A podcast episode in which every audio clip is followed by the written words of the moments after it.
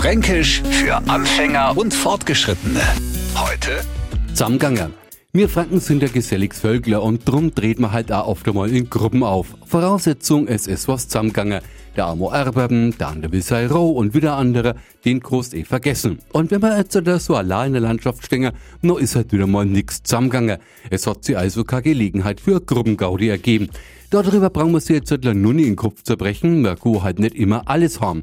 Bedenklicher wird's, wenn man selber zusammengegangen ist, weil man dann praktisch zweimal in einem Raum kommen muss, um Wagnummer zu werden. Allmächtig bist du zusammengegangen, du musst mehr essen, bist ja bloß nur Strich in der Landschaft.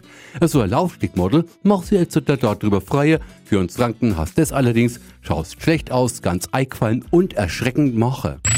Fränkisch für Anfänger und Fortgeschrittene. Täglich neu auf Radio F und alle Folgen als Podcast auf radiof.de.